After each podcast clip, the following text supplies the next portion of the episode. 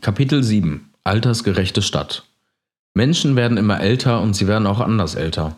Durch den medizinischen Fortschritt bleiben sie länger gesund und vielfältig aktiv. Der Anteil der älteren Menschen in Gelsenkirchen wird dabei auch immer größer. Dabei ist es ein zentrales Ziel der Gelsenkirchener Sozialdemokratie, dass die Menschen in unserer Stadt so lange wie möglich ihr Leben selbstbestimmt und aktiv gestalten können. Wir brauchen attraktive Arbeitsplätze für alle älteren Menschen, die arbeiten wollen, sowie Akzeptanz für sie im Wirtschaftsleben und ebenfalls vielfältige Freizeitangebote. Im höheren Alter benötigen die Menschen Pflege und Betreuung.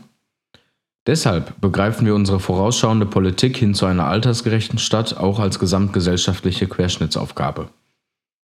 Seit 2005 gibt es mit dem Masterplan Senioren und den Seniorenkonferenzen eine systematische Vernetzung der Angebote für älter werdende und alte Menschen. Dazu gehört auch die gelingende Integration von Menschen mit Migrationshintergrund. Schon heute verfügen wir in unserer Stadt über ein gut ausgebautes Netzwerk mit den Wohlfahrtsverbänden, aber wir haben auch immer großen Wert darauf gelegt, dass sich die Menschen selbst organisiert um ihr Leben kümmern können. Dank vieler Beratungs- und Unterstützungsangebote, wie etwa dem Gelsenkirchener Generationennetz, lässt sich der Prozess des Älterwerdens in unserer Stadt bewusst gestalten. Einen innovativen und bundesweit beachteten Ansatz verfolgt Gelsenkirchen mit seinem Projekt Quartiersnetz. Es trägt mit seinen Teilprojekten dazu bei, dass Menschen im Alter lange selbstbestimmt in ihren eigenen vier Wänden leben können. Ziel ist dabei, eine gute generationsübergreifende Vernetzung aller Akteurinnen und Akteure im Quartier zu ermöglichen. Besonders unterstützenswert ist das inzwischen dichte Netzwerk der Nachbarschaftsstifter.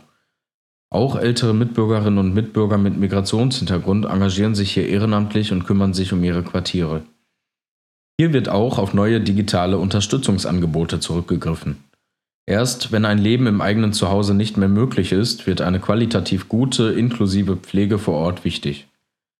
Mit der Pflegebedarfsplanung 2018 bis 2020 wurden dafür bereits die Weichen gestellt. Unsere Ziele eine zukunftsweisende quartiersnahe Gesundheitsversorgung für ältere bzw. hilfsbedürftige Menschen. Zur Bündelung von Kompetenzen sollen die Gesundheits- und Pflegekonferenz zusammengelegt werden.